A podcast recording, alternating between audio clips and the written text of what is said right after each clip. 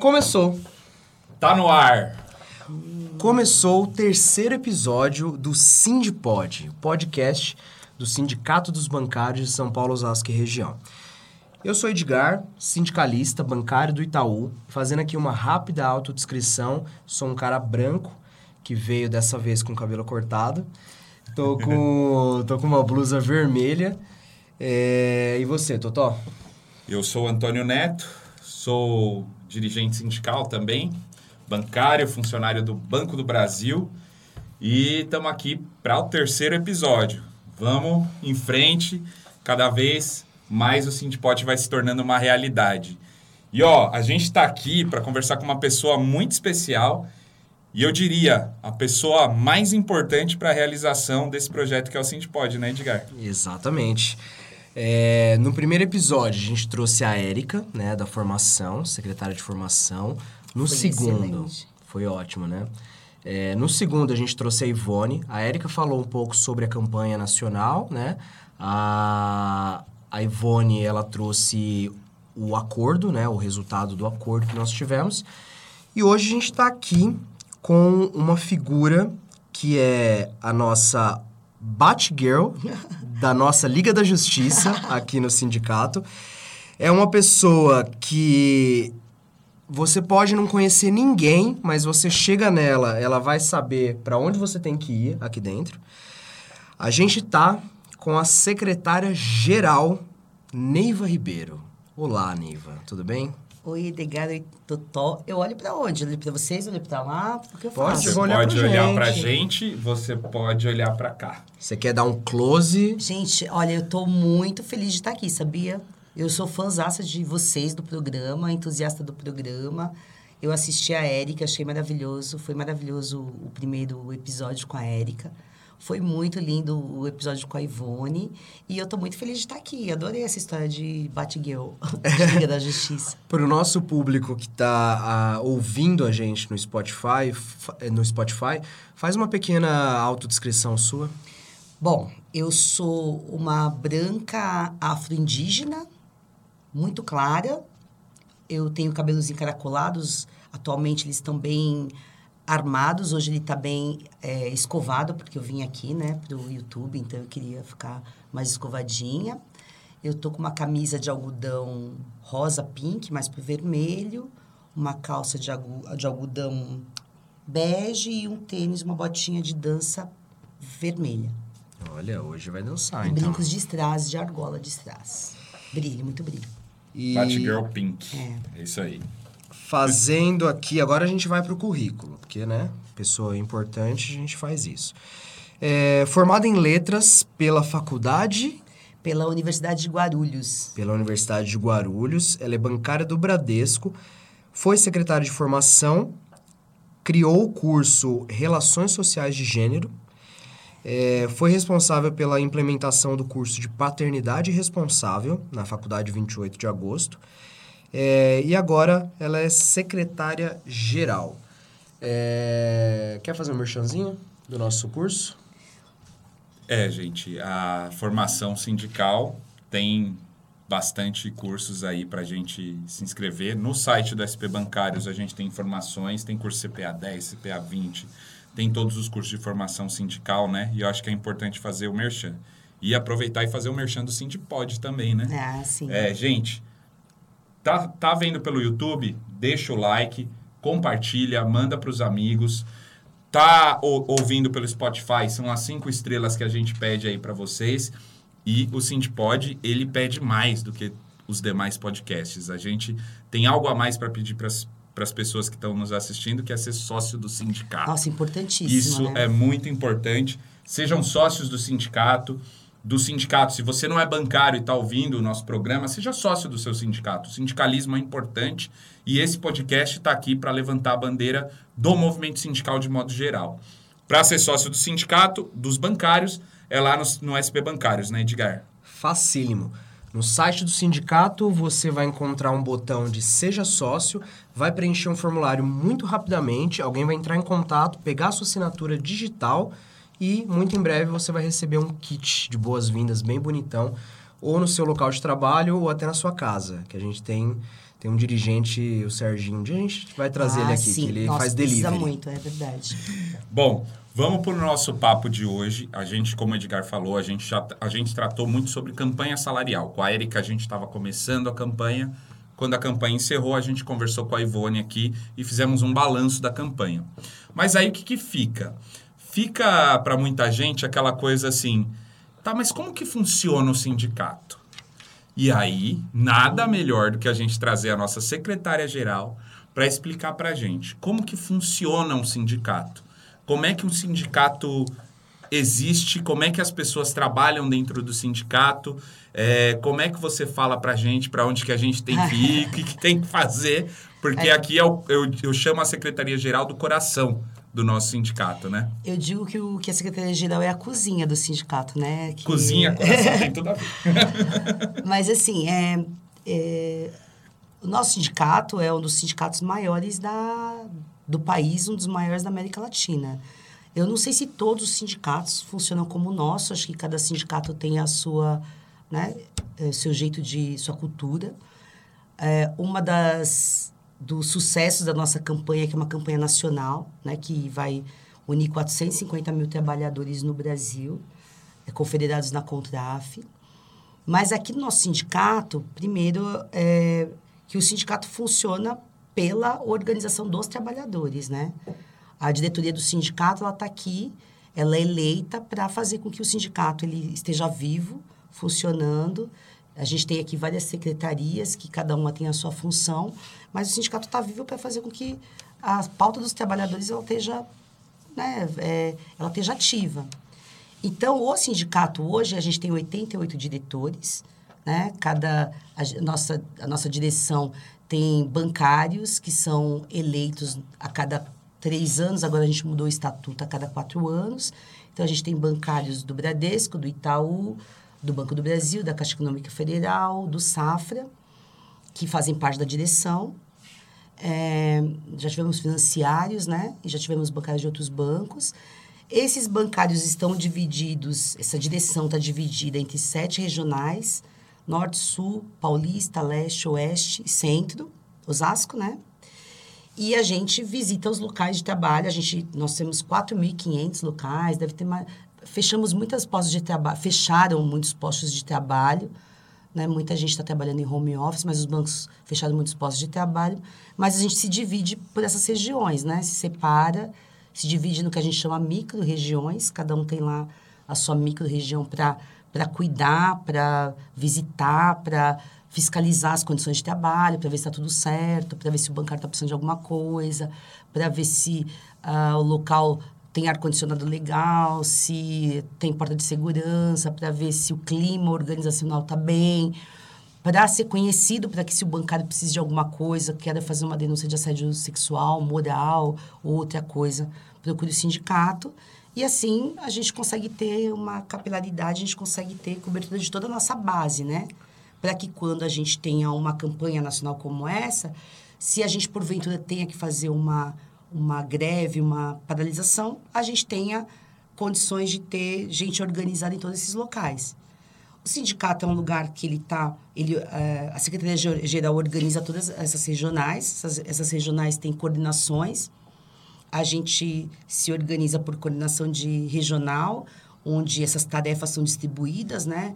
É, é, reuniões, mutirões sindicalização, atividades de paralisação, atividades de eh, fechamento de agência, atividade de distribuição de material, atividade, enfim.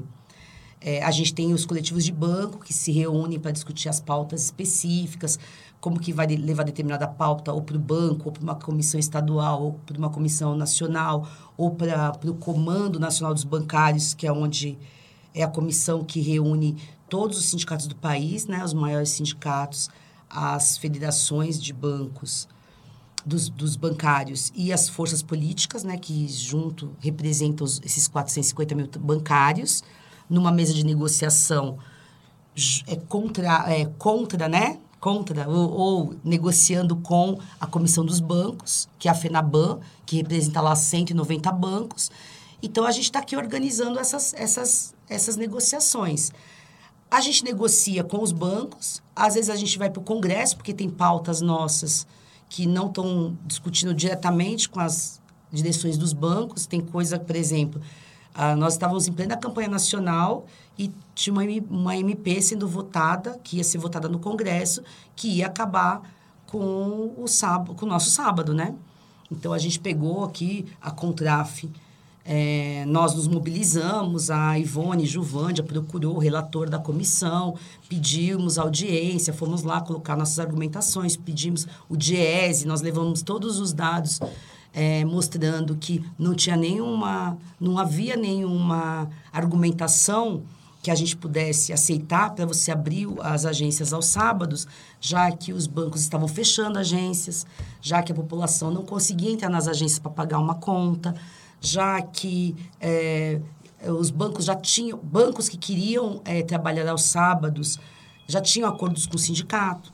Então, então assim, aí a gente vai para o Congresso fazer paralisação, fazer, fazer mobilização, e a gente conseguiu barrar, por exemplo, essa pauta. Então, o sindicato organiza uma série de questões em relação ao, ao, às negociações da categoria com os bancos e da categoria com o legislativo, onde se faz as leis, né? Onde os deputados fazem as leis. E deixa eu te perguntar uma coisa. Nessa. Uma curiosidade, né? Que eu quero tirar, na verdade. Muitos bancários me procuram é, perguntando uma dúvida bem básica. O bancário, né, o, o, o dirigente sindical, ele é funcionário do banco? O dirigente sindical tem que ser funcionário do banco, né? Primeira coisa, para ele participar de uma direção, ele tem que ser funcionário do banco, porque as direções do sindicato são formadas por bancários que se juntam numa chapa para disputar as eleições do sindicato, né? Então, a gente, a cada três anos... Agora, agora o ano que vem, nós temos eleição, né? Provavelmente entre... É, a gente não, ainda não definiu, né? Próximo à eleição vai ter a Assembleia, vai te dar a comissão eleitoral, a comissão eleitoral vai definir a data e o período e todas as condições da, da eleição. Aí você vai, vai decidir quem vai se... É, vai decidir, não, a, a categoria decide, né? Monta uma chapa, geralmente a direção sempre monta uma chapa, né? Porque a direção já está é, acompanhando processos que estão em, em, andamento, negociações, organizações como essa que eu te falei. Você não falou, mas é, você não me falou no meu, no meu currículo, mas, por exemplo, eu fui a, a, primeira diretora da faculdade dos bancários. Quando a gente conseguiu montar a faculdade, conseguiu a autorização e criar o primeiro curso de administração, eu estava à frente desse processo, que foi uma coisa muito legal, porque o sindicato queria, por exemplo, criar uma faculdade para os trabalhadores que tivesse um, um, um conhecimento que fosse para além do que, do que se ensina na faculdade hoje para o mercado, fosse uma coisa mais humanística, uma coisa mais para os direitos humanos, uma coisa mais para organizar, para o sindicalismo, porque você já viu alguém ensinar sindicalismo na universidade? Nunca vi. Vocês já viram? Nunca vi. Então, é, você tem que ser bancário. Então, os bancários geralmente a direção vai montar uma chapa, né? E aí a gente, por exemplo, nós, por exemplo, que somos bancários, vamos pedir para quem está nos assistindo aqui votar na gente. Falar assim: olha, você gostou do nosso mandato? Então vota na gente. Pode ser que outra chapa se forme e dispute conosco, e pode ser que não. Mas a cada quatro anos a gente tem, a gente tem os bancários sindicalizados vão ou é, referendar a direção que está é, conduzindo a categoria. Se ela estiver legal, vai reconduzir ao cargo. Se tiver ruim, vai colocar outra. Ou ela própria vai é, vir ao sindicato e dizer, olha, eu, eu quero participar da direção. Mas tem que ser bancário, porque quem conduz a categoria, quem dá o rumo da categoria são os bancários. Não o banco, como algumas pessoas pensam, ah, o banco deu um benefício. Não, a gente se organizou desde a hora que a gente monta nossa chapa, desde a hora que a gente vota na eleição do sindicato, desde a hora que a gente tira os delegados sindicais do Banco do Brasil e da Caixa, que a gente elege os cipeiros nos prédios. Nós estamos nos organizando para a gente ter o rumo da nossa, da, das nossas questões, né? Assim como eles se organizam na FENABAN para resolver as questões deles. Ô, Ney, você falou de muitos números aqui, são coisas gigantescas. É muito grande o sindicato, gente. E como a gente está falando aqui, a Secretaria-Geral é que cuida que é a cozinha de tudo. é muito trampo. é, qual é a Uhum. maior dificuldade da Secretaria-Geral? Assim, a Secretaria-Geral... Porque, assim, o sindicato é um lugar que, como você disse, né? São bancários que vêm para a direção, como vocês, né? Que vieram, que estavam lá no banco, trabalhando, vendo as dificuldades, as metas abusivas e querendo lutar por um, um local de trabalho mais justo, uma distribuição da PLR é, mais justa, mas também vem para o sindicato ver que a gente também não pensa só no corporativo, no, no, no- no nosso. é, simplesmente no nosso é, acordo corporativo. A gente pensa num país melhor, a gente quer distribuição de renda, a gente quer políticas públicas, a gente quer que as mulheres tenham direitos, que as, a população LGBTQIA+, tenha mais direitos, que não haja racismo. Aí você entra aqui no sindicato, você vê que tem outras pautas que, para você mudar, você tem que discutir a política no geral, né? Então, é, quando vocês vêm para cá, quando vocês, quando nós vimos para cá, porque quando eu vim eu tava, eu era jovem assim como vocês, vocês, a gente é muito libertário, muito liberto e a gente quer meio que se é, se é, libertar das correntes do banco, né? Então, de vez em quando a gente é meio libertário demais. E aí a Secretaria-Geral tem que pôr um pouco de ordem. E Você aí tá o pessoal se dizendo rebela. aqui, Neiva, que aí o pessoal a se maior rebela. dificuldade é lidar com a gente, é isso? É, é, é, exatamente. Porque aí é, é, é um lugar. Para a gente fazer as coisas que nós fazemos, e nós somos um sindicato, é, todo mundo que está nos assistindo pode ser de esquerda, de direita, de centro, mas vai ter que escrever aí embaixo que nós somos o melhor sindicato do Brasil, do mundo.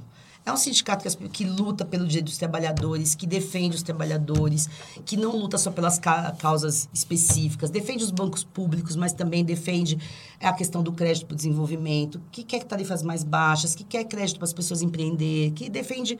Né? A gente não faz só o debate corporativo, já falei isso aqui. Mas é, é difícil você pegar, coordenar, são 88 diretores, deve ter mais 100 é, é, funcionários e todo mundo é libertário. Se deixar, todo mundo quer fazer o que quer. Eu não discordo, então, não, Tem que ter disciplina. Eu né? não discordo, não, Sem porque assim, disciplina. A gente é chegou aqui. Neiva, a gente quer fazer um podcast, a gente quer fazer um podcast.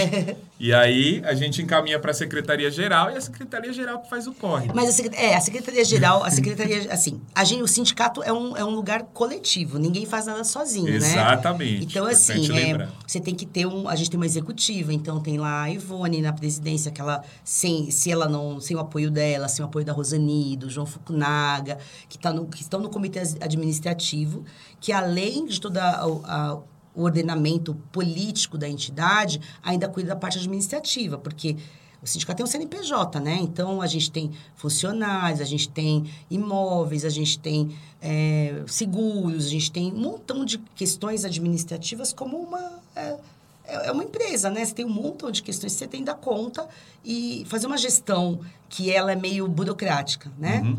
E Ela como é, que é? Tem, é, além da Secretaria-Geral, né? Tem a Secretaria... A gente É, tem, então tem nós a temos a presidência. Uhum. né, que representa a gente institucionalmente em todos os eventos, nas negociações, nas, enfim, é a cara do sindicato, a secretaria geral que cuida de vocês, tenta pôr vocês na ordem, tenta fazer todo mundo seguir o que é, porque assim, é, a, a dificuldade que vocês me falaram é, nós é, discutimos tudo em reuniões, né? O sindicato é Sim. muito democrático, né? Então, tudo que a gente discute, decide, são em reuniões é, que a gente chama de SDS, né? Sistema Diretivo Sindical. Todo mundo participa, todo mundo discute, todo mundo dá ideia. Fechou ali, todo mundo cumpre.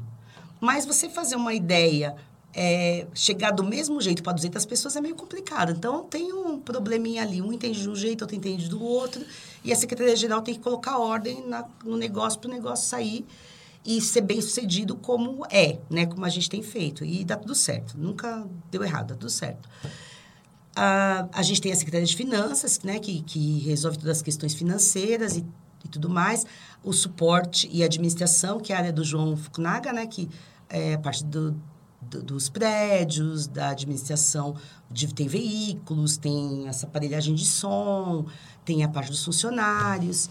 A gente tem a comunicação, que é a Marta Soares, que é a nossa comunicação, acho que é a mais, a melhor. Martinha, você sabe que eu te amo, né, Martinha? Eu tenho que puxar muito o saco da Marta, que é minha companheirona. A gente, assim, a, a, a mobilização dos bancários, a organização do sindicato e a, comuni- a comunicação é um tripé, né? É um corpo que não dá para você fazer uma coisa sem a outra, né? Porque uma comunicação errada, passa uma mensagem errada, é, deu tudo errado. E a nossa comunicação é uma das melhores do, do, do, do, do planeta, eu acho. Inserido assim. na nossa No- no Secretaria de né? Imprensa, na nossa comunicação, tá o, O nosso pode, né? Que é Beijo, Marta. Manda beijo pra Marta, que é ela que apoia o projeto. Então, assim, o que, uma comunicação sindical é uma coisa muito chata. Você imagina, né? O que, que, o que, que a pessoa vinha fazer no sindicato? Eu fui assediado, eu fui. eh, eu não fui promovido porque alguém. eh, tem alguém apadrinhado, se for no, no, no banco privado. Se for no banco público, é, foi descomissionado. É, as mulheres, é a questão do assédio sexual, que é muito difícil de provar, porque nós estamos numa sociedade machista. É, o sindicato é um lugar de, de, de tristeza, de vem problemas. E a gente tem que fazer as pessoas se juntarem ao sindicato para nós, conjuntamente, acharmos uma solução de mobilizar todo mundo para resolver o problema. Então, é muito difícil. Quando vem o problema aqui, é porque já está muito difícil. Então, é, fazer da comunicação do sindicato uma coisa legal é muito difícil. Então, eu parabenizo demais a Marta e a equipe de comunicação, porque a gente tem melhorado e conseguido, é, com, a, com as redes sociais e com... O Sindipode é maravilhoso, vocês são maravilhosos. Assim, se vocês não estivessem dentro do sindicato, fosse da, da- espero que vocês não sejam cooptados pela iniciativa privada, né? No máximo, vocês podem ir para a TVT, que eu já falei até com o Tarcísio, um beijo, Tarcísio, mas para iniciativa privada não, porque vocês são maravilhosos, né? Fazer dos nossos assuntos interessantes é muito difícil, porque a nossa vida é muito sofrida. A gente só, só, só lida com, com coisas, demissão no, no setor é, privado, é demissão, é adoecimento, é o bancário que vem aqui ado- é adoecido, não conseguiu é, é o benefício. Então, é muito complicado. É o bancário que não entende que precisa de sindicalizar, porque é a sindicalização dele que paga tudo isso aqui. E isso aqui é importante para a gente mo- mostrar para os bancos que a gente tem força, tem gente jovem que nem vocês, e tem gente muito mais jovem que assiste e fica cheio de vontade e vem para a luta. Então é toda uma é uma cadeia, né? Deixa é eu uma, aproveitar. É uma coisa que leva a outra, né? Deixa eu aproveitar e te perguntar uma outra coisa. É, fora do roteiro. É, tem alguns bancários também, e isso todo dirigente já, já escutou sobre isso. É, eu quero ser um sindicalista. Quero... Ai, é maravilhoso. Como que eu faço? Você tem que vir para o sindicato primeiro, né? Porque, assim, a vida do sindicalista é uma vida é, bastante... É, é assim, é é uma pergunta complicada porque você não pode dizer... Não pode Não tem uma receita, né? desincentivar, mas não pode iludir. As pessoas falam muito mal dos sindicalistas, né? Que a vida do sindicalista é... Sindicalista é vagabundo, sindicalista não faz nada. A vida do sindicalista é uma vida muito penosa, né? Porque você se dedica muito. Você, a gente estava conversando aqui, eu não quero falar, mas às vezes você até abre mão de relacionamentos. Acho que a Ivone falou aqui, né? Alguma coisa assim. É, você Não, a Ivone falou que o maridão não quer mais viajar, fazer as que fazia filhos antes. com Mas aí não é, problema do sindicato. é, é. Não, mas, é, mas às vezes é. Mas assim, a- o, o sindicalista, a sindicalista, ainda mais mulher. O nosso sindicato é diferente de muitos sindicatos aí, porque é um sindicato que tem muitas mulheres. As mulheres é, é, estão nos lugares, como diz a Ivone, o lugar é meu, nunca achei que o lugar não era meu, estou no meu lugar, estou bem e quero ter as outras mulheres. Achei muito bonito quando a Ivone falou da Juvândia, né? Porque a Juvândia sempre foi uma mulher que trouxe outras mulheres com ela, sempre abriu caminho para outras mulheres. E não importa se, se tem filho, se não tem filho, se tem problema, vai vir para o sindicato e vai ocupar os espaços. Mas é penoso. Você tem que, você tem que estudar muito, aí o povo do jazz ajuda a gente, mas eles são muito, né? Eles são economistas É informação, fantásticos e a gente está lá estudando, entendendo, se preparando para a negociação. Aí vem o bancário, fala aquele monte de coisa sofrida para a gente, a gente vem para casa com aquele monte de acúmulo de, de, de, de, de tristeza. Você quer, você quer ir lá resolver na porrada, não pode. Você quer é, paralisar, não pode. Aí você vai paralisar a agência, aí o, aí o banco chama o interdito proibitório, vem multa para o sindicato, aí o dinheiro é da categoria. Então, assim, é muito sofrido. Então, assim, mas é muito legal, porque no sindicato você aprende muita coisa, você está sempre conversando com gente diferente, com especialistas, com gente do, do mundo inteiro. Assim, você cresce muito como ser humano, como, como ser social. Eu, assim, eu, eu acho que a, a Érica falou isso aqui, e o sindicato é uma escola. Eu, se eu tivesse que voltar, escolher três vezes, eu, eu voltaria três vezes e escolheria ser sindicalista, Sabe o que entendeu? eu achei legal? Vem pro Que o- sindicato. É. eu- esse, essa pessoa que quer ser sindicalista, vem pra cá conversar com a gente. Vem testar se é isso mesmo. o, o Edgar ter feito essa pergunta e na sua resposta você ter mencionado a questão da mulher.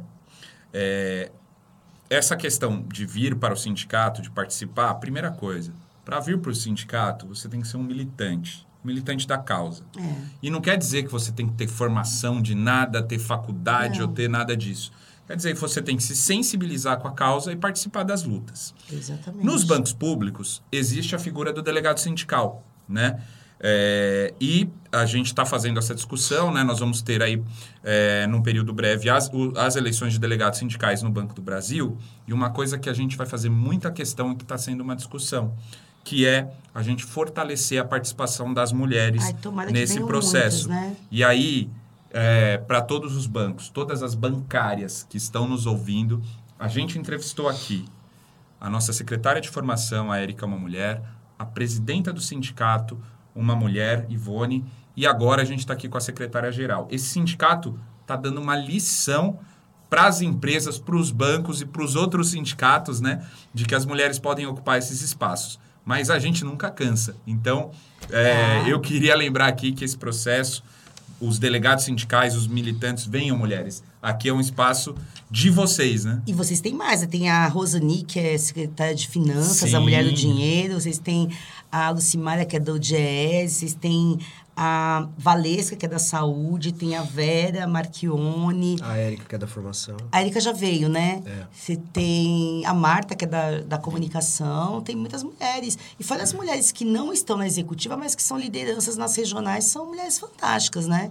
Não, nós somos uma exceção, né, no É, sindicalismo. é, por, por ter O, tantas pesso- mulheres. o pessoal né? me pergunta assim, ah, ai, os homens não ficam bravos de, de ter tanta mulher lá mandando? Eu falei, acho que não, acho que eles gostam.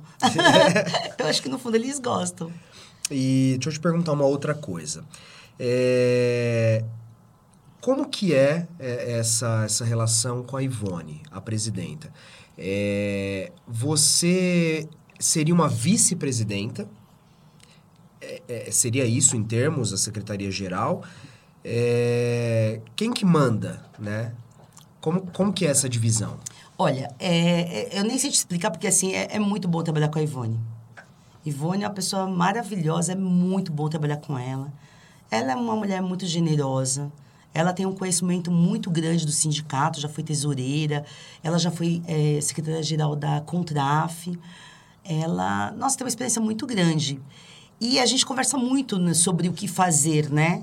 Sobre como, como resolver as coisas. Então, é, eu nem eu nem per- é na verdade ela que determinaria as coisas porque ela é, por ser presidenta a, palavra dela seria a última né? Mas a gente vai conversando sobre as coisas e não dá nem para perceber se se ela determinou se não determinou porque a gente tá ali construindo junto. E o nosso sindicato tem muito essa característica né? A gente senta a gente se, a gente, a gente se divide muito por tarefas né então, por exemplo, a gente tem, eh, falou aqui das secretarias, né? Cada um cuida de uma parte da comunicação, da saúde, da formação, do jurídico, eh, do jazz, do cultural, né?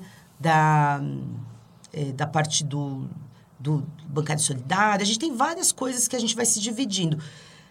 E, e, outra, e, a, e a outra parte de muitas tarefas que a gente, toda semana na executiva, a gente vai dividindo é, por demanda, se pega uma coisa, se pega outra, é, a gente vai construindo conjuntamente. É muito bom trabalhar com a, Ivone. Muito, muito, muito bom. Ela é muito prática, muito objetiva. Ela é, aposta muito na gente, sabe? Tipo, ah, você acha que vai dar certo? Faz assim, que vamos ver. E geralmente dá tudo bem, graças a Deus. Tá tudo, tá tudo muito bem. A gente está vindo de um período muito bom. Desde, ó, desde 2016, que nós sofremos o golpe, e foi um baque para todos nós, né? Você tava, eu estava lembrando que você me falou no, na, no sábado, eu fiquei pensando nisso. Você me falou assim: ah, não esqueço de você no Anhangabaú chorando quando a Dilma. é, quando é, foi a, A votação a, pre- do- a presumi, presum, Presunção. de- presunção do, do, do impeachment, né? Sim. Presumibilidade, tinha um nome assim. E de 2016 para cá, que a gente sofreu um golpe na democracia e teve, umas, e teve reforma trabalhista, reforma previdenciária, e teve lawfare, nós não perdemos um direito trabalhista. O sindicato não perdeu um direito. A gente apanhou, a gente sofreu, a gente chorou, a gente viu companheiros nossos serem presos injustamente, né? Teve a história do Vacari que foi preso e sofreu todo, todo o ataque que ele sofreu e agora o Lula, o próprio Lula, né? Que agora a gente viu que todas as acusações contra ele caíram porque o juiz era parcial e não tinha prova contra eles. E a gente sofrendo aqui no sindicato, fazendo as campanhas, fazendo as defesas e sofrendo, porque, puxa vida, quanta injustiça. Hoje mesmo estava conversando com uma colega minha, que eu mandei uma mensagem para ela sobre o Felipe Neto, né? Felipe Neto pediu perdão para Dilma, a Dilma perdoou e ela falou assim: "Ah, eu também queria per pedir perdão para ela" por tudo que eu falei. Eu falei, ela perdoaria, viu? Porque ela é uma mulher fantástica, um coração maravilhoso. Ela passou por tudo que ela, que ela passou, mas ela sabia o que estava em jogo e o que estava. É, é, por que, que a gente estava passando por aquilo, né? E, e a gente passou por tudo isso no sindicato e não perdemos nada. Então, eu acho que a gente é um time muito bom. A gente faz as coisas porque a gente é, acredita, porque é muito responsável é, porque cada um sabe seu papel e é muito legal. E uma lutamos, né? Muito, é, lutamos muito E tem uma condução muito todo. boa, a gente, a gente respeita as lideranças, a gente sabe que cada hora é um de nós que está liderando, é, é um, são direções jovens, o sindicato tem essa, esse compromisso de a cada tempo está é, mudando. Então, era a Juvande, a nossa presidenta, agora está na Contraf, hoje é a Ivone. E, e, e a gente é, somos lideranças jovens que tão, estamos conduzindo os processos é, é, importantes no país e estamos, estamos construindo lideranças, né? Até Muito os nossos legal. mais velhinhos aqui, né? Você falou do Vacari. É, os mais... Falou do pessoal mais antigo aqui, os nossos nossas lideranças, né? São são jovens há mais tempo, né? Sim, são os velhos bom de luta, uns velhos com espírito a gente tem muito aguerrido, né? O nosso sindicato tem um compromisso muito sério com esse negócio de formação. Então, assim, é, você tá, vocês estão tão, são jovens, tem gente mais jovens que vocês chegando, né? E vocês estão aprendendo com pessoas que mais antigas e, e nós também estamos aprendendo, né? Porque você nunca para de aprender. Você nunca vai deixar de, você nunca vai saber tudo, né? Não, eu, você, você tocou num, num assunto, eu queria te perguntar uma outra coisa é, que é recorrente. Tem muita gente que vem principalmente nas nossas caixas de comentário nas redes sociais, dizendo assim: sindicato é, não deveria se meter em política. Hum. Fazendo uma análise de que até comprar pão é um ato político, é, você acha que o sindicato ele deveria se omitir ou não e por que não? Ou por que sim? Então, o, eu, vou, eu responderia para essa pessoa, né? Os, eu, eu dei um exemplo já aqui nessa conversa. Então, tinha lá um deputado colocando em votação que os bancários é, vão trabalhar aos sábados. A gente não trabalha aos sábados desde 1932, parece, né? Que foi quando a gente conquistou a jornada, porque nessa época havia um surto de tuberculose Sim. e a gente conseguiu essa, essa conquista histórica. Então, eu vou combater isso aonde? No Congresso. Para eu poder combater isso, eu vou lá falar com os deputados. Isso é política. Ou eu não me meto e deixo eles acabarem com a minha jornada e vou trabalhar de sábado só porque banco XYZ não quer pagar a hora extra ou não quer pagar os direitos dos trabalhadores eu discordo. Então, eu, eu tava conversando, eu, tava, eu gosto muito de rede social, né? Eu gosto muito de ficar mexendo. E eu tava conversando sobre isso, porque tem uma narrativa... Narrativa é uma palavra da moda, né? Então, tem uma narrativa que diz... É, você não discute política, futebol e religião. Sim. E aí, você não discute política. Quem criou essa narrativa não discute para poder discutir sozinho, né? Então, assim, eu não discuto política, mas os bancos foram lá conversado com um deputado que criou um projeto de lei, ou criou uma, uma, uma emenda, criou um projeto de lei que vai fazer com que os bancários trabalhem de sábado. Sendo que o banco, esse banco que foi lá procurar esse de, deputado, podia ter vindo ao sindicato e falado: olha, eu preciso que o, que o trabalhador trabalhe de sábado. Para a gente conversar? A gente faz um acordo? Porque a gente já fez acordos, né?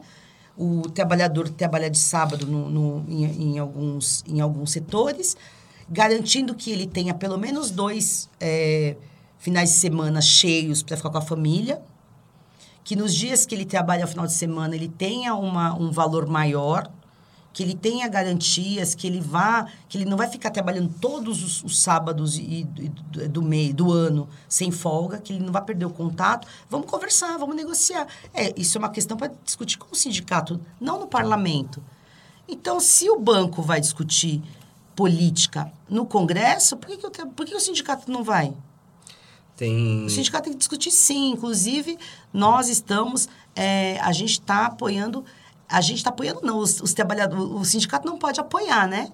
Embora o Comando Nacional soltou uma nota dizendo que sim, que vai, que tem o, o candidato para qual apoia, para qual está indicando que os bancários devam votar, que está amarrado com o nosso projeto de sociedade, que é a favor da democracia, que vai estar tá comprometido com a defesa dos bancos públicos, que está comprometido com a defesa de políticas públicas para a geração de emprego, de renda, é, contra a violência contra as mulheres, contra a homofobia, contra a, as políticas de ódio, né? Contra o, o ódio.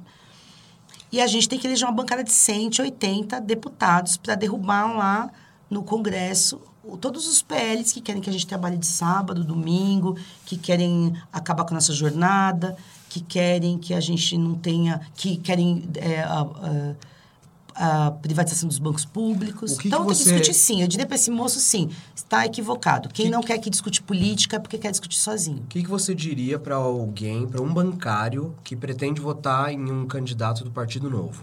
Gente, eu falo, não, não é possível. Assim, no mínimo que ele pode fazer, tem um aplicativo que a gente divulga. Eu, pior que eu não trouxe hoje o aplicativo, mas se olhar na minha rede social, tem lá.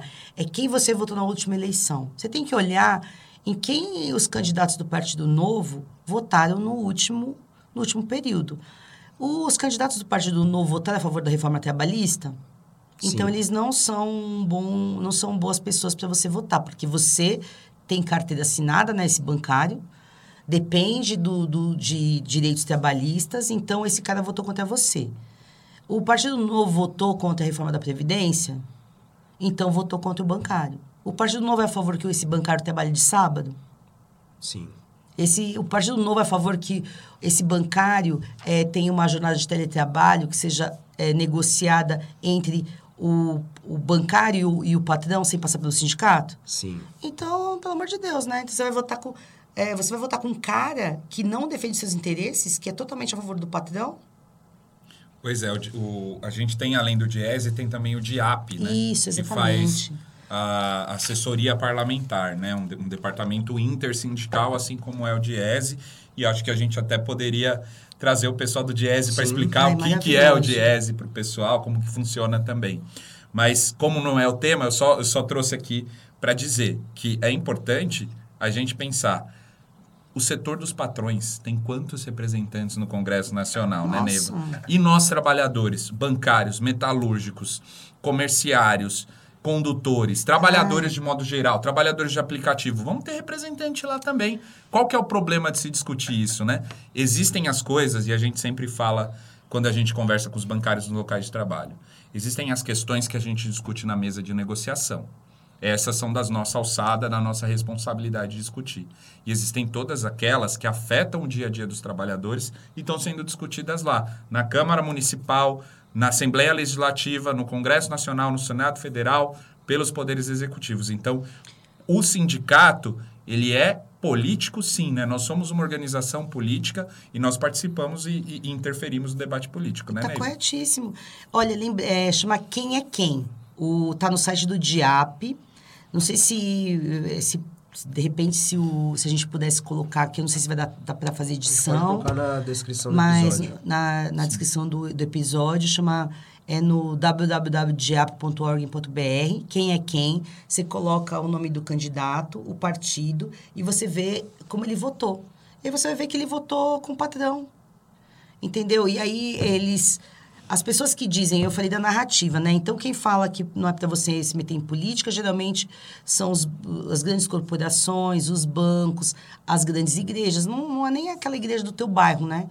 Mas é o. Então, o, o, dono da Record, né? Que ele tem isenção para ter uma rede de TV, helicópteros. Você coloca. As igrejas têm isenção, né? Você coloca todos os pastores lá no nome da igreja. Aí você tem um montão de, de, de você tem poder e influência para fazer mais política para si próprio. Porque a política é a, é a defesa dos, dos seus interesses. Todo mundo tem interesse. Né? Se um dia a gente chegasse a uma sociedade diferente do capitalismo, a gente ainda teria, a gente ainda teria política, porque não é porque a gente teria uma sociedade igual que os nossos interesses seriam iguais, né? Tem até um, um, comercial famoso que sempre a cada eleição ele acaba voltando, de uma rede de, de lanchonete que fala sobre o voto em branco, né? Então ah, eles, é colocam, ele, eles colocam, é, eles perguntam para as pessoas, né, em quem que elas vão votar, elas vão votar branco e nulo, e eles falam que ela vai ganhar um lanche, né, dessa rede de fast food. E esse lanche ele vem com pão e cebola. E aí qual que é o mote, né, desse desse comercial? Quando você não escolhe, escolhem por você. Exatamente. Então tem a, a, aquele ditado: se você não gosta de política, você vai ser governado por aqueles que gostam. Exatamente. Você vai ter que estar sujeito às decisões que essas pessoas tomaram. Recado do Edgar aí da Neiva para os isentões de plantão. Vamos tomar posição, gente. Gente, vamos sair do muro e vamos Ninguém é posicionar. isentão. Quem é isentão tá do lado do, do- dos Se opressores. gente, de assoprar, boa. Cai para direita. Exatamente. Ô, Neiva, já que a gente está nesse assunto de política, acho que é um assunto interessante para te perguntar como secretária-geral aqui do sindicato. Isso é muito interessante para a gente. A gente passou por um processo maluco aqui na casa. Foi uma coisa muito complicada. Foi uma forma nova de enxergar tudo que foi a pandemia, né? Ai. Conta pra gente aí, do ponto de vista que viu tudo, que viu os dramas de todo mundo, é, tanto da categoria quanto, quanto do, do, do- do corpo do- dos dirigentes e funcionários da entidade. Ah, o que que foi- foi, a pandemia, o que, que Ah, mudou? foi muito triste, né, gente? Foi uma coisa muito triste. É, primeiro que é, foi uma mudança, foi, acho que foi uma ruptura é, em vários aspectos, né? No nosso, na nossa forma de nos relacionarmos. Eu acho que nunca a gente nunca ficou tanto tempo tão longe. Às vezes eu começo a lembrar, eu não consigo é, imaginar, não consigo, não parece real que eu fiquei tanto tempo é, na minha casa é, com os meus pais. Eu tenho, eu tenho dois pais que estão são idosos, tenho um filho autista, vocês conhecem o Nicolas. Nicolas está com 28 anos. A gente ficou praticamente isolados, né? Ficamos em home office é, quase dois anos. Então, toda vez que eu faço uma conta, eu conto dois anos da pandemia e mais alguns anos. O sindicato teve que se readequar totalmente, porque a gente fez é, vários processos de revezamento, porque nós não deixamos o sindicato. é, é, a gente não deixou de, de, de estar presente nos locais de trabalho e nem é na sede do sindicato. A gente se revezava para que todos nós pudéssemos estar à disposição do bancário, mas que a gente não tivesse contato um com o outro.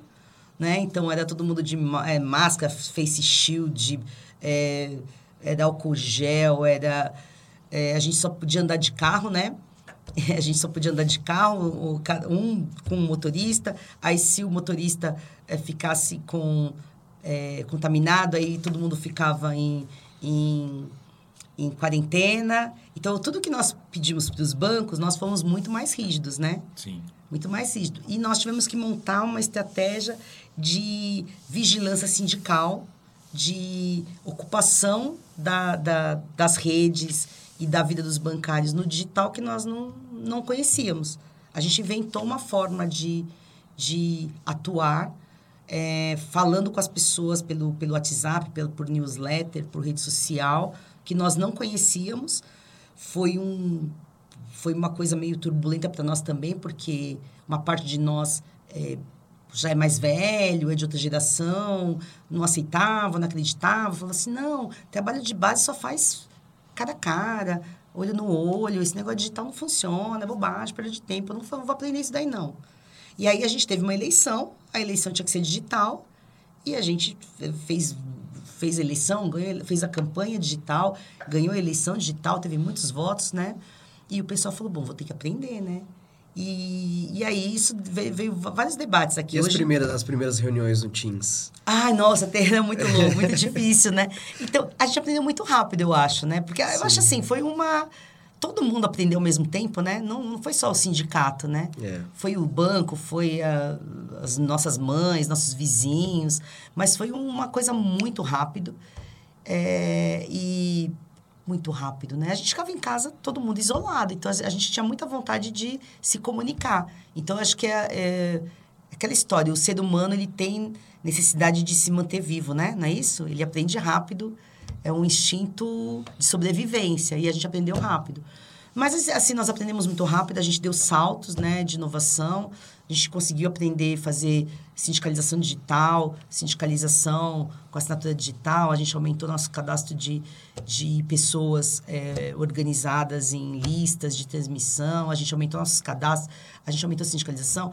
A gente conseguiu falar com mais gente. A nossa assembleia de fechamento de campanha tinha 18 mil pessoas participando. Nós nunca tivemos tanta gente. As, as, as, assembleias mais importantes nossas, se juntasse a quadra, o espaço Raca, outro da Caixa, não, nunca deu 18 mil pessoas. Então, é, foi muito triste, porque nós perdemos, assim, acho que a perda mais dolorosa mesmo é do nosso companheiro Fábio, né? Que acho que deixou muita deixa muita saudade, a gente fala dele, dói no coração, porque é uma pessoa muito querida por todo mundo. Companheiro Fábio Rogério presente. Presente. É uma pessoa que com certeza se viesse aqui estava né, muito feliz, Saudades. que ele sempre. Nossa, muita saudade. Acho que mexeu com todo mundo. Nós também perdemos companheiros na CUT, na, na FETEC, mas assim, para nós aqui, acho que o que Fábio marcou. marcou demais, né? E, e a gente preocupado, né, angustiado. Quando terminou, a gente ainda teve muito cuidado de voltar aos poucos. Aí a gente vinha fazer atividade e, e aí contaminava um, todo mundo resguardava. O povo da Caixa, muito, sof muito sofrimento, porque as agências lotadas, o pessoal é, naquela, naquela angústia e a gente tendo que... A gente ia lá, ajudava e e cada vez que você ia numa atividade, depois você tinha que ficar isolado. Foi muito sofrido, né? Mas acho que nós fizemos nosso papel. A gente conseguiu, a gente fez muita, muita ação pela vacina. Nós fomos em todos os municípios, em todas as câmaras municipais. Falamos com todos os prefeitos, todos os é, representantes das câmaras pedindo a vacina. Fizemos audiência pedindo vacina. É, conseguimos, é, a Giovanni e a Ivone conseguiram lá né, com o Ministério da Saúde, com um governo que não era para o trabalhador que a gente entrasse é, no rol da, das, das, das, né? das, das, categorias que fossem prioridade. A gente fez muita luta, né? A gente conseguiu se reinventar, a gente aprendeu muita coisa. E Então, assim, mesmo na desgraça, uhum. né? Porque a gente perdeu muitas pessoas, muitos companheiros, muitos bancários, a gente conseguiu se reinventar. Então, é mais uma... É uma característica da gente como uma entidade, como como ser político, né? Não eu, você, eu, Edgar, Antônio. A entidade que vai fazer 100 anos, né? A gente está fazendo 100 anos o ano que vem, tem uma série de, de atividades legais que a gente vai fazer para falar da entidade. Em todos os momentos da nossa história, a gente se reinventou. E na pandemia também. A gente conseguiu colocar 75% da categoria em home office e a gente foi a primeira categoria que conseguiu regrar o home office e a primeira categoria que conseguiu colocar em convenção coletiva. Então a gente, a gente pega o limão, faz a limonada, pega o ovo, faz o omelete, faz o negócio. A gente é demais. Aproveitando que. Chegando o nosso centenário, hein, é... gente? Contagem regressiva. Aproveitando que você falou um pouco da, das inovações que o sindicato teve que, que aprender durante a pandemia, e também que ano que vem a gente vai fazer 100 anos, minha pergunta é sobre os próximos 100 anos. É, como que você imagina, e para quem não sabe, gente, aqui no sindicato, a Neiva, ela é a garota da inovação. ela gosta de Obrigada inovação. pela garota. ela gosta da inovação, todos os processos que se modernizam, de algum jeito, ela coloca para rodar aqui dentro. Como que você imagina o sindicato nos próximos anos? Então, sabe que esse negócio da inovação eu aprendi muito na época que eu estava é, colocando a faculdade em prática, né? Que eu ainda, ainda tenho muita vontade que ela ainda vai ser um grande centro de... um hub, né? de tecnologia, porque a gente teve muita dificuldade de colocar a faculdade para funcionar. Aí vieram os anos Bolsonaro, e aí todo mundo sabe o que aconteceu. Veio primeiro o Temer, né? Sim. Veio primeiro a, a, a, o golpe, o Temer, o bolsonarismo, enfim. A gente nem sabia se a gente ia continuar. Enquanto muitas, muitos sindicatos pensavam se iam continuar sobrevivendo ou não, a gente estava fazendo a resistência e a faculdade está tentando ainda é, se firmar, né? Mas sempre gostei muito e, e eu estou muito feliz de estar tá podendo, no centenário, estar é, tá à frente de alguns processos. Eu acho que o sindicato vai continuar na sua trajetória de inovação, porque se a gente olha para em 23, quando é, 80 e poucos bancários criaram né, a Associação dos Bancários, em 30, o, esses, os bancários eles ficaram em greve porque eles queriam criar um instituto de, é, de, de aposentadoria, né, de pensões, né? E eles conseguiram. Ao longo da, da história dos bancários, a gente conseguiu criar um monte de coisa, né? A gente conseguiu várias organizações, a gente está... Nós somos hoje a categoria que tem o um acordo coletivo de trabalho mais forte do, do Brasil, né? Porque você tem alguns acordos fortes, mas são de empresas únicas, né? A gente reúne vários é, bancos privados e públicos num acordo só, com todas as dificuldades que a gente enfrenta, né? E os bancos é, cortando postos de trabalho, diminuindo, terceirizando, quarteirizando, reforma trabalhista tirando emprego e tudo mais, né? Mas eu vejo que é uma categoria que é, renova muito, que é, a gente tem muita, muitas ideias para driblar as adversidades, para continuar se organizando. Toda vez que a gente chama reunião aqui para os bancários falarem das dificuldades, vem um montão de ideias de como driblar, de como se organizar, de como enrolar o banqueiro, que eu não posso falar aqui, né? Porque senão né, já era, tem gente ouvindo. Eles estão ouvindo, né? Que eu sei que eles assistem. Então, eu vejo que a gente vai ser uma grande... Nós vamos organizar o ramo financeiro, nós vamos organizar uh, os trabalhadores que estão é, em outros ramos. É, eu acho que a gente vai ampliar, eu acho que nós vamos conseguir trazer mais jovens para fortalecer o sindicato para dar continuidade a essa luta que a gente faz. Eu acho que nós vamos conseguir defender, sim, os bancos públicos de para que se fortaleça, ainda mais se a gente conseguir eleger o Lula, os deputados e os governadores que a gente precisa eleger, né, para defender as empresas públicas, para que o Brasil seja soberano, para que gere riqueza, invista para mais empresas é, é, é, se fortalecerem no Brasil, industrializarem, a gente criar uma, uma indústria aqui, né? Para que os jovens tenham emprego. Então, assim, eu acho que nós vamos crescer. Eu, eu sou muito otimista. Eu sou aquelas que vê o co veem o copo meio, cheio. meio mais que meio cheio, sabe? Eu acho que a gente tem um futuro bem grande e a nossa categoria tem história nesses 100 anos, passou por muitas coisas, podia ter em muitos momentos é, sucumbido, porque as transformações tecnológicas, toda vez que vem a transformação, o pessoal fala, Ih, vai, os bancários vão acabar os bancários vão acabar. Agora acabou os bancários. E eu acho que a gente vai se transformar, né? A gente está vindo aí, é, na, na, é, é, é, a digitalização do trabalho, é a financiarização. A gente tem uma, uma, uma discussão muito importante em como você vai é, regulamentar esse trabalho que é digital.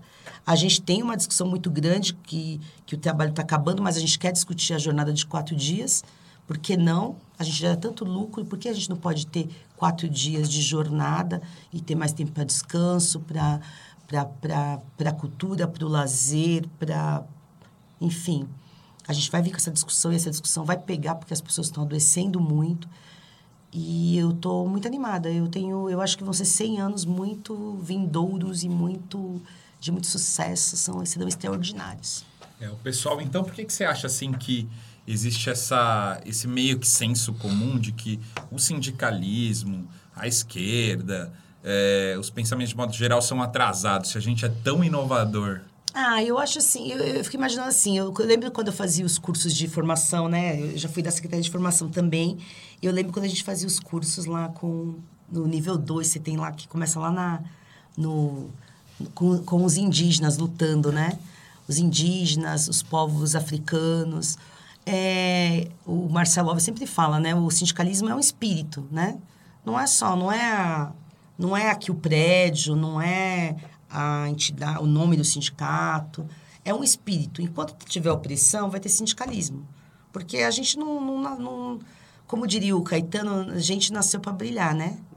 A gente nasceu para brilhar, a gente nasceu para ser explorado, para ganhar menos, para ser triste, para ser humilhado, para ser assediado. Então, é, se a gente não conseguir mudar esse sistema capitalista que é perverso, que é cruel, a gente vai, vai ter que lutar. E as pessoas vão se rebelar, as pessoas vão se organizar, as pessoas vão, vão vir para pensar formas de como combater isso, de como é, achar melhores condições de vida, de trabalho. E, e isso, é, isso, vai, isso não vai. Essa luta de classe vai ser permanente, né? E o a sindicalismo vai... pode mudar o mundo? Ah, pode. Vai mudar. Tá mudando. Acho que já mudou em várias, em várias, em várias situações. Se a gente pensar que é, ontem eu estava na, na super live lá do Lula, eu vi uma, uma atriz falando que a mãe dela foi a primeira é, foi a primeira parlamentar de uma cidade pequena, acho que Macaé, e ela dizia que ela, ela ia para a Câmara da Municipal com um pinico, dizendo o seguinte: precisa de ter banheiro aqui na, na, na Câmara Municipal, né? porque não tinha mulheres na política. É, eu acho que o sindicalismo já mudou bastante coisa. Nós, nós ampliamos demais. Gente, nós, eu estava vendo, em 2009, a gente foi a primeira categoria a colocar os parceiros é, do mesmo sexo no plano de saúde. E nós estamos falando que hoje, em 2022, né, tem bolsonarista matando as pessoas por causa disso. Tem muita gente que morre por causa disso. Então muda o mundo, sim. A gente vai estar tá sempre é, é, se confrontando com ideias diferentes, com pensamentos diferentes. É, a gente está tá, tá lutando contra um poder, é, é, um capital, uma, uma força que quer oprimir os trabalhadores, que é muito maior que a gente, mas a nossa força de trabalho, a nossa vontade de ter um mundo livre, de exploração, é muito maior que isso. Eu acho que vai mudar o mundo sim, uma hora a gente vai conseguir. Eu também acho. Eu tenho certeza. Senão, se a gente não acreditar nisso, a gente não tem por que levantar da cama e lutar. E eu acho que nós vamos conseguir sim. Eu acho que cada vez que a gente tem uma conquista, que a gente consegue uma coisa, melhorar uma coisa, e faz o nosso mundo ser melhor, e a gente consegue é, fazer com que as pessoas vejam isso, a gente está melhorando o mundo. Uma pergunta agora, vai ser um pouco exposed. Ai, meu Deus. É, quero saber o seguinte, vamos falar de você do passado. Hum. É, em que ano que você... Uma pergunta dois em um. Em que ano que você veio para o sindicato? E eu quero saber um pouquinho da sua vida no banco. O que, que você fazia antes de virar dirigente? Eu entrei em 2000 no sindicato, no ano de 2000, na gestão de 2000. Eu era caixa. E eu era caixa. Na minha agência ali na Duque de Caxias, a minha agência tinha 45 caixas. 45, 45 caixas. caixas. Gente, a coisa que eu mais gostei quando eu vi a Erika falando do, do Contra-Vale do ticket, gente, eu amei aquilo. Eu voltei no passado e falei, gente, eu nem lembrava que tinha isso. Hoje a gente visita a agência que tem uma pessoa. A minha agência, a minha agência tinha 45 caixas. Tinha horário das 8 às 14, das 9 às 13, das 10 às 4, das 11 às 5, do meio-dia às 6. Trabalhei em todos esses horários. Quem entrava das 8 às 13, conferia o cheque. Sabe, vocês, vocês já vocês usaram o cheque? Eu já usei, mas... Hoje em mas dia você já viu, né? Já vi, já vi. Mas não, não, não sei preencher vergonha, hoje. gente, pelo amor de Deus. Não vou ter que falar a minha idade, né? Mas tinha cheque, né? Então as pessoas usavam cheque. Não, nem, não, nem tudo, acho que todo mundo tinha... Não sei se tinha cartão de débito, né? Eu entrei no banco em 89. Então a pessoa tinha, usava, tinha o cheque, você pegava, tinha compensação, vinha os cheques da compensação de manhã, você pegava os cheques, né? A gente separava os cheques por numeração, os bolinhos de numeração, e aí a gente ia conferindo nos cartões de. os cartõezinhos com a assinatura do cliente. Com o tempo você já até, até já sabia, né, mais ou menos de cor. Você conferia todos os cheques, conferia a assinatura, aí o pessoal ia conferir uma listagem se tinha saldo. Pegava o cheque, né? ticava ali. Os que não tinham saldo, você separava para uma lista, porque alguém ia ligar e falar: olha, senhor Edgar, o, o senhor tem até meio-dia para vir aqui depositar, senão vai devolver seu cheque. Aí, se não viesse, carimbava o cheque e devolvia para o banco. Então, eu já trabalhei, eu fazia, eu já trabalhei nessa parte, ou então eu trabalhava no caixa mesmo, atendendo, pagando com, recebendo Já teve quebra de caixa? Ixi, nossa, muita. E aí, o que você fazia? Tinha que pegar... Chorava. Não, já fiz... Ah, fazia rifa. Eu já fui. Eu, eu, eu já te contei essa história, que uma vez eu, eu achei a. Eu contei pra você e pra Érica, né? Que eu achei a, a diferença. É de uma cliente que morava perto lá da minha agência. Eu fui lá na agência, fui lá na casa dela e ela falou assim: I'm so sorry. e eu falei, Deus um dia vai te. Não, não falei nada, não, mentira. Mas eu paguei. Aí fazia rifa, não podia. Ah, chorava, ficava com raiva. Pensava um Mas dia. pagava? Pagava, nossa, era muito triste. Nossa, horror- era, olha, quer, quer tristeza no coração. Porque assim, era aquelas filas enormes. Olha, e aí, assim, é, todos esses horários, porque tinha muita gente na agência, né?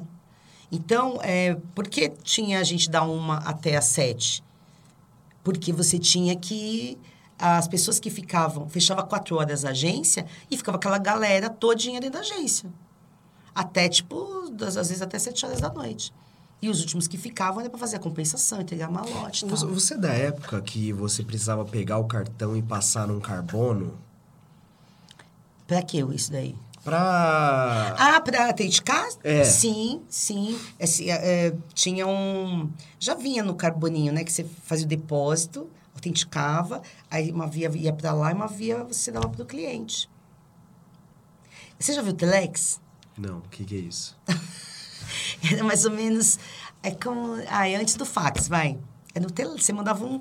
Você mandava... Você escrevia mensagem assim, de texto? Uma mensagem aí um Telex. Ia uma...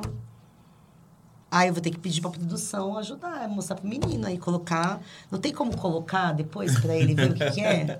Vamos colocar do ladinho, assim. É, um Vamos- Telex. Eu acho que... Eu já operei Telex também. Ó, nos Ah, chega, 100 gente. Eu não quero no- falar da minha 100 idade. anos Vou pensar que eu tenho 100 anos. Eu não tenho 100 anos, gente. Eu entrei no banco, eu tinha 18 anos, por favor. Mas vai passar por tudo, né? Até pelo Telex, até chegar no nosso Sindipod. Ô, Neiva, é, a gente está entrando aqui é, perguntando um pouco da sua vida, né? De como você... é, da sua vida, do seu tempo trabalhando como bancária. Você é uma mulher bancária do Bradesco. E você é mãe do Nicolas, né? Que é um Sim. menino... Que é autista, um menino muito Isso. especial, conhecido da gente aqui. Lindo Conta pra ele. gente como que é essa experiência Ah, e o Nicolas é uma coisa fofa, né? Só quem conhece pra saber. O Nicolas é um menino, um rapaz, né? Ele tem 28 anos. É, o Nicolas nasceu, eu tinha 22 anos. É, a- é, eu só fui perceber que ele tinha. Que ele tinha é, hoje a gente fala do espectro autista, né? Naquela época que ele nasceu, hum, a gente- a gente não tinha muita informação. A internet não era muito veloz naquela época. Acho que não sei nem se o Google era. Não lembro nem se tinha Google. Mas é, foi bem complicado para entender o que o Nicolas tinha, porque é, os sinais são muito.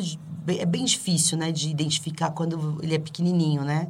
Nicolas começou a falar é, com um ano, um ano e pouquinho ele parou de falar. Ele se desenvolveu muito bem em outras, em outras questões, mas eu já logo saquei que tinha alguma coisa diferente. Eu, naquela época, eu não lembro muito bem que feeling que me deu, mas eu comecei a procurar algumas coisas em biblioteca. É, percebi que o Nicolas tinha um problema e fui procurar uma, uma associação que chamava Alma, lá no Jardim São Paulo. E eu briguei muito para o Nicolas entrar nessa associação, porque o Nicolas não conseguia diagnóstico. O Nicolas era muito pequenininho, ele já passado por algumas escolas, então ele ficava um pouquinho. Aí as professoras falavam assim: ah, ele não se adapta, É, volta para casa. Ele era quietinho, ele era bem, bem fofinho tal, mas ele não parava, ele era muito imperativo e tal. E aí eu, eu tentei achar um diagnóstico para ele, tentei colocar ali, tentei que alguns médicos me dessem, eu não consegui, eu convenci a, a, a, a, diretora da escola a matricular o Nicolas sem, sem diagnóstico. E ele aprendeu muitas coisas lá, se vestia, usar talher. Ele, o Nicolas aprendeu, eh, dentro de casa, o Nicolas se comporta totalmente, é totalmente independente, né? Ele tem lá o celular dele, o tablet dele, o computador, a TV, tudo ligado ao mesmo tempo, porque ele é muito antenado. Ele hoje é um menino, ele é um homem, né? Porque, na verdade, ele é um homem. Ele é um garoto, ele é muito grandão, ele é bem gordinho, né? Bem gordão, mas é como se fosse um garoto de, sei lá... Não dá para definir o Nicolas, porque ele é uma criança, mas ele é muito inteligente. O Nicolas não fala, mas ele se comunica muito bem ele não, é, ele não se expressa em palavras, mas com, o, a, com, a, com a expressão corporal dele, ele, ele consegue é, é, determinar tudo o que ele quer e ele consegue comandar minha casa. Eu, meu pai, minha mãe, a Cássia, o Marcos, somos totalmente comandados e a gente só faz o que ele quer. O Nicolas só gosta de lugar bom, o Nicolas não gosta de boteco, o Nicolas não gosta de lugar, é, assim, ele gosta de lugar caro, o Nicolas gosta de praia, o Nicolas gosta de... só gosta de coisa boa. Puxou a mãe nisso, não? Então, o Nicolas puxou a mãe, só que assim, eu me conformo, entendeu? Se eu não tiver, eu, eu não, não reclamo. O Nicolas, ele entra no, Se a gente estiver entrando num lugar e ele não gostar, ele volta. É o jeito dele, né? E aí a gente fala assim, às vezes a gente fala assim, não, o Nicolas não é autista, o Nicolas é sem vergonha. Porque não é possível isso. A gente fala, ele tá de sacanagem. Acho que ele não, não- Isso daí não tem nada a ver com o espectro, não. Acho que ele tá de putaria com a gente. Não pode falar palavrão, né? Pode, aqui é um espaço pode, livre. Claro que Ah, pode. tá. E se, Mas o Nicolas, assim, o Nicolas é. é- eu, eu fico pensando o seguinte: se o Nicolas não existe na, existisse na minha vida, eu, eu assim, eu não sei o que, que seria da minha vida. Porque eu seria. Eu acho que ele é meu alicerce, ele é a coisa que me põe no chão. É, é, assim, a minha vida gira em torno do Nicolas. Se eu não tivesse o Nicolas, eu acho que eu ia ser uma pessoa despidocada no mundo, assim. É, e, e, assim, um, um filho, a gente sabe que, que ele já gera muita, muitos cuidados, né? Uma criança é, com autismo gera mais cuidados ainda, né? Nossa, mais muito. atenção ainda. Como que foi para você conciliar é, a, a criação do Nicolas com a vida no sindicato? Ah, eu tive muito suporte da minha família, né? Se não fosse o apoio da minha mãe, do meu pai, minha irmã, que é muito coruja, né? Agora meu irmão, que meu irmão, ele se separou, mora comigo, mas a minha mãe, minha mãe, se não fosse minha mãe, não teria essa minha aventura sindical. É, é, então, assim, para você ser uma mulher sindicalista, no caso, é, é, no meu caso, para eu ter militado no sindicato e ter estado presente em tantas lutas como eu estive, sem o suporte da minha mãe não teria tido condições. Porque o pai do Nicolas, por exemplo, não segurou o BO, né? É, a gente é, foi casado por um tempo, nós nos separamos. É, ele, ele, sempre que a gente se encontrava, ele pensava, ah, mas ele me perguntava, mas será que ele não melhorou? Será que ele vai melhorar? Será? Ele meio que ficava em negação. E minha mãe me deu todo o suporte. Até hoje, ela, mãe, te amo. Isso é maravilhoso. E um conselho que você dá Minha para as mãe. mães que têm crianças com espectro autista? Ai, olha, é, é muito complicado, né? Porque assim, eu, eu não sei nem te dizer é, que conselho eu dou. Eu- Um conselho que eu, que eu dou, se cuide, né? Se cuide, porque eu ouço muito assim, as pessoas falam assim pra mim. Eu tenho um amigo que ele sempre fala assim: olha, você é uma guerreira, você é, você é fantástica, você é, tá sempre firme, você, olha. E não é isso, né? É muito difícil, é muito penoso. É, eu já tô, eu sou uma mulher madura, mas eu tinha 22 anos quando o Nicolas nasceu, foi muito complicado. Você questiona muita coisa, é difícil a parte da aceitação, é difícil a parte de você pensar no futuro, é difícil você ficar pensando, tá, e quando eu não estiver mais aqui? Eu acho que essa é a parte mais dolorosa, né? Quem vai ficar. E, e, e as pessoas têm, tende, tendem a ou a endeusar ou a falar, nossa, você é uma super. Não, a pessoa está sofrendo, está triste, é difícil. é, apesar, é, apesar disso, são pessoas que, que têm, querem ter sua vida, querem ter suas. É, quer- Suas particularidades. suas particularidades, né? Então, assim, tem que se cuidar, porque ninguém é super-heroína, ninguém é... Não é porque você... Esse meu amigo fala assim, ah, você é especial. Se, se veio pra você é porque você tinha que cuidar. Não, você vai cuidar porque você é mãe, você ama, porque é seu filho e, e- e pronto. Mas você precisa se cuidar também. Eu acho que é muito importante que a família toda, se possível, faça uma terapia, vá procurar um apoio, é, aprenda a cuidar e, assim, muito amor. É, eu lembro que o Nicolas, ele teve uma época que ele era muito agressivo, muito agressivo, principalmente na puberdade. Então, para você lidar com isso, você tem que estar muito, é, muito preparado, porque mexe com a família inteira. Mas quando você tem é, carinho, quando você demonstra carinho... Eu, o Nicolas era assim, ele te batia e depois ele ia lá e ficava passando a mão em você e, e, sabe? Tipo assim, eu não queria fazer isso, sabe? Era como se ele dissesse, ai, desculpa, eu não queria fazer isso. Então, assim, tem que ter muito carinho, muito amor, muita compreensão. Todo dia eu vou lá, dou muito beijo nele. Eu, eu sempre falo para ele que ele é o mais lindo do mundo, que ele é mais fofo, que ele é mais bonito que o Henrique, que a Alice, que são meus sobrinhos lindos. E é, assim. é o Nicolas isso. Paz e Amor agora, É, né? O Nicolas tá tranquilão agora. Então, assim, se Grande cuidem. abraço, Nicolas. Não entra nessa de que você é super heroína, não. Vai se cuidar, vai procurar ajuda, porque é uma barra. E precisa de ajuda sim. Precisa de ter apoio da família, dos amigos.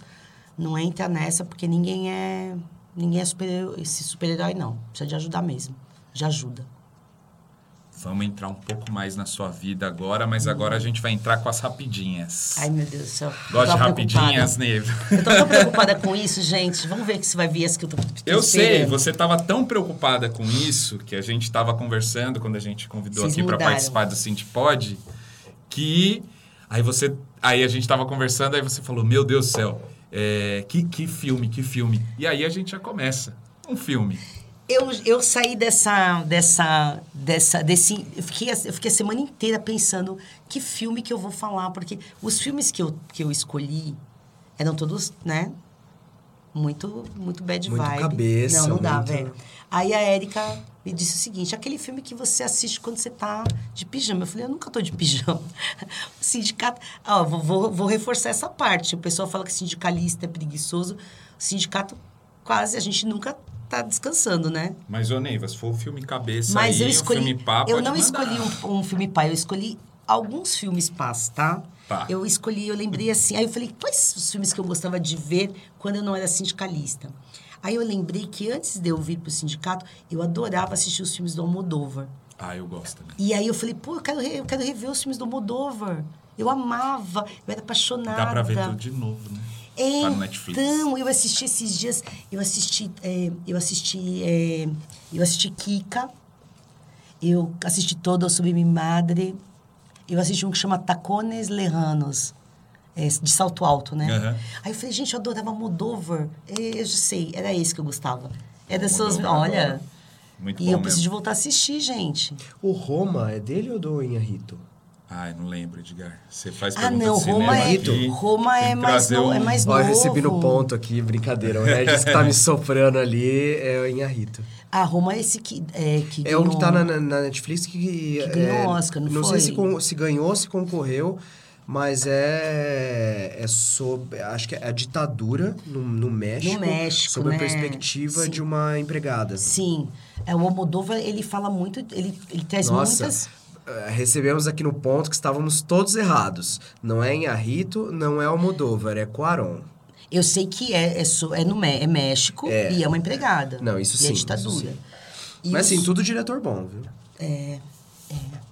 Nossa, eu acho assim, os filmes do Almodóvar, eu lembro que eu gostava muito quando eu estudava espanhol, né? E, ali- aliás, É, meu primeiro curso de espanhol eu fiz aqui no sindicato. Quando eu era base, bem novinha, eu vim aqui para o sindicato fazer curso de espanhol. Falando no nisso, Centro de Formação... poliglota, né? Centro de Formação Profissional. E aí a gente assistia os filmes do Almodóvar. Eu gostava de assistir para conversar com os colegas. Maravilhoso. Eu sou formado em espanhol também. E aí Jura? o, o Almodóvar também foi na, na época Ai, uma gente, febre. Buñuel, maravilhoso. Ah, Buñuel. É que Buñuel já é mais clássico, É, né? é. Já é mais antigo e tal. Mas foi uma coisa Mas assim o Almodóvar que era uma coisa que ele, ele, ele, ele questionava também a ditadura do Franco, mas ele colocava um monte de elemento maluco, assim. Adorava. E vou rever agora, graças a vocês que ficaram, me fizeram pensar quais eram os filmes que eu gostava. Que eu gostava mais. Agora vamos lá. Falando em Almodóvar, né? É, sua cor preferida. Minha cor preferida, eu acho que hum, ultimamente, acho que é rosa. Tô rosa vendo. pink, assim, sabe essa É. aqui que eu tô usando? A gente tá Percebemos É, acho que é essa. um lugar. Veio aqui na minha cabeça Porto de Galinhas. Mas eu ia dizer Jericoacoara, eu ia dizer Qual que é a é, praia Morro do de São Nordeste? Paulo, eu ia dizer... Mas veio assim na minha cabeça. Vocês falaram, eu veio Porto de Galinhas, assim, do nada. vendo. Uma personalidade política. Ah, o Lula, né, gente? Não dá, não tem jeito. Vai eu, tá eu, ia, eu, ia, eu, eu vou ter que copiar a Ivone, né? Porque, assim, o Lula é a personalidade do, do, do século. Ele já foi é, reconhecido no, no século passado como um grande estadista pela, pela Time, por outras é, revistas no mundo, ganhou 40, 45 títulos honoris causa, antes do, antes do golpe na, na Dilma, antes do lawfare que ele sofreu. E depois de toda essa reviravolta na política brasileira, onde ele se negou a, a ir embora do país, se negou a buscar uma embaixada, ele disse: Eu vou provar minha inocência, eu não vou fazer acordo para usar tornozeleira. E aí depois a gente é, é, repassa a história do Brasil e vê que tudo que aconteceu desde o golpe era por conta de interesses né, é, de, é, difusos do que os trabalhadores defendem, do que o Partido dos Trabalhadores defendiam, do que ele, a Dilma, do que esse projeto político que a gente é, defende é, queria para o Brasil em contrário a vender a Petrobras, a entregar o pré-sal, a entregar as empresas públicas, a defender interesses de corporações né, petrolíferas dos Estados Unidos e, enfim. Eu acho que ele é a personalidade mais importante de, do Brasil, da América Latina, e acho que a, a, Dilma, ela foi uma mulher muito injustiçada, mas desde da, da, da adolescência dela, que ela já tinha lutado colocado, sair de um, de um lar burguês para ir se colocar como guerrilheira num, num momento que o Brasil está enfrentando uma ditadura, ser presa, torturada, é, entrar na política, virar é, é, ministra de Minas e Tecnologia, encontrar pressão, virar presidenta, sofrer um montão de crítica. Enfim, eu acho que essas duas personalidades, gostem, não gostem, os bancários vão reclamar, eu acho, uma parte dos bancários que a não parte. gostam que, que a gente discuta política, mas é inegável. É inegável que são duas personalidades incríveis e o Lula é a personalidade desse século também. Foi do século passado e vai ser desse de novo. Uma música. Ai, meu Deus. Ai, são tantas uma música. Ai, tem uma música do Toninho Gerais que eu acho tão linda. Opa! Eu acho que chama. Ai, Totó, você sabe que fala assim: Nós somos feitos um pro outro de encomenda. Sei, é linda essa música. Toninho Gerais é maravilhoso. Finalmente alguém para falar de samba aqui, ó. é muito bonita essa música mesmo. Essa música é linda, eu amo essa música. Agora, pensando no, no, no, nos ritos e no calendário sindical, qual que é o momento que você menos gosta? Que eu menos gosto?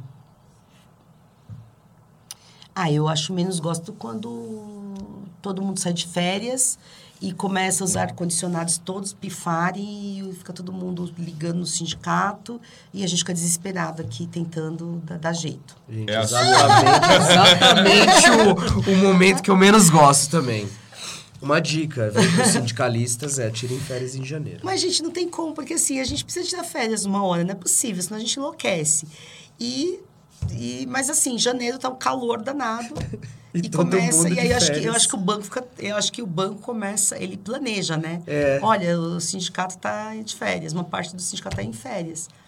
Ou então não, não, dá conta, porque, como eu falei para vocês, são 4 mil locais de trabalho, né? Não tem e como. o momento mais legal do calendário?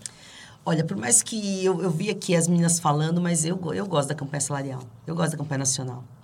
Por mais que seja sofrida, por mais que seja é, agoniante, por mais, porque são muitas reuniões, aí a gente faz a, aí a gente faz as conferências, faz os encontros, a gente faz as assembleias, aí vai para a conferência da FETEC, a conferência da, da Contraf, aí pode ter greve, não pode ter greve.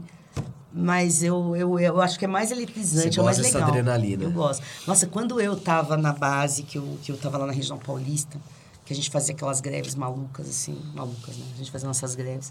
Eu gostava demais. Tudo bem que agora eu gosto mais porque eu fico só lembrando. Na época era do, dolorido, mas é muito bom. É muito legal. Eu gosto dessa época. Neiva. Eu gosto, mas eu não. Eu gosto. Não dá para entender o sentimento? Dá para entender sim, a dicotomia, sim. assim? Acho que nesse período aqui de conversa conseguiu se explicar bem.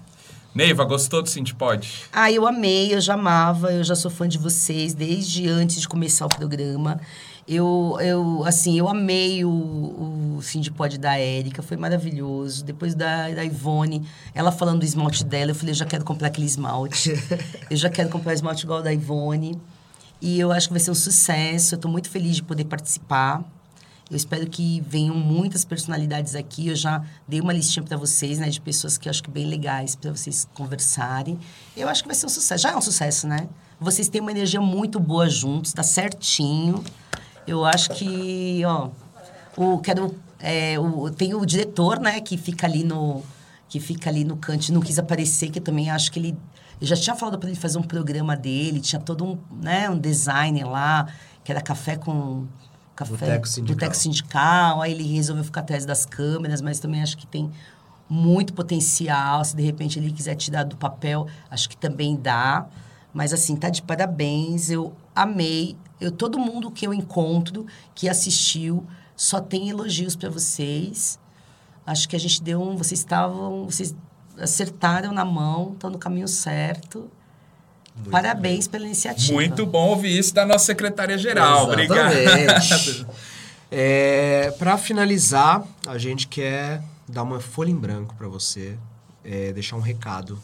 O recado que você quiser dar para quem tá ouvindo, assistindo a gente. Ah, gente, assim, não tenho como não dizer pra. Eu não sei quando nós vamos entrar no, ao ar, né? Eu não sei dizer quando nós vamos entrar ao ar. Então pode considerar que a gente vai entrar ao ar antes das eleições. Ah, então assim, eu não tenho como não é, deixar um recado para as pessoas que ainda não decidiram em quem votar. É, que é, reflitam muito sobre o momento que nós estamos vivendo. A gente passou um período de muita, é, de muito sofrimento. Foram 680 pessoas que morreram porque, primeiro, o governo federal é, não se ocupou de comprar os equipamentos, os respiradores, não comprou oxigênio, é, não preparou as equipes médicas, não procurou a vacina, ao invés de comprar vacina, foi lá é, tentar negociar propina para poder enriquecer mais a família dele. A gente vê que é um, um governo despreparado, a gente percebe aí que, que o Bolsonaro e a sua família têm mais de 51 imóveis comprados com dinheiro vivo. Ninguém anda com 6 milhões de reais para comprar uma mansão. Impossível isso, gente. Não, não tem como é, explicar uma coisa dessas. Eu acho que se tem gente ainda que tem é, algum ranço antipetista, tem que fazer um, uma inflexão para que a gente possa primeiro tirar o Bolsonaro, reconstruir o país e deixar essas rusgas de lado. Eu tenho falado muito para as pessoas. Você imagina um cara que nem o Lula, que passou é, por um processo de lawfare. Ele foi preso injustamente, ficou 580 dias é, preso, sem dever nada. E hoje ele está fazendo aliança com muitas das pessoas que, que é, participaram dessa, dessa armação. Porque ele se coloca como uma pessoa que está acima, ele, como ser político, está acima dele como, como pessoa. Né? Salvar o Brasil, para ele, é mais importante do que reconstruir o Brasil, colocar o Brasil de novo num, num rumo de desenvolvimento, de democracia, de respeito às instituições, é mais importante do que é, ter algum tipo de ódio, de vingança. Então, acho que a gente pode fazer isso também, né? Se quem votou no Bolsonaro por engano, agora é hora de votar no Lula, né? Votar 13, votar é, nos candidatos que do PT, do PCdoB, do PSOL, que vão ajudar o Lula a governar, né? Tem uma bancada é, de deputados federais que vão ajudar ele a reconstruir uma série de, de, de leis que foram destruídas. É, se a pessoa não quer, ah, eu não, não isso não me interessa nem para lá nem para cá. Interessa sim, a gente precisa de ter emprego de qualidade. São 30 milhões, 33 milhões de pessoas passando fome. É muita gente morando na rua. Aqui em São Paulo a gente não consegue andar sem ver pessoas morando na rua. O Haddad, é, que é 13, precisa de se eleger para, é, junto com o Lula, fazer essas mexidas. Eu sei que muitos bancários não gostam de ver a gente falando sobre política, mas não tem como não falar.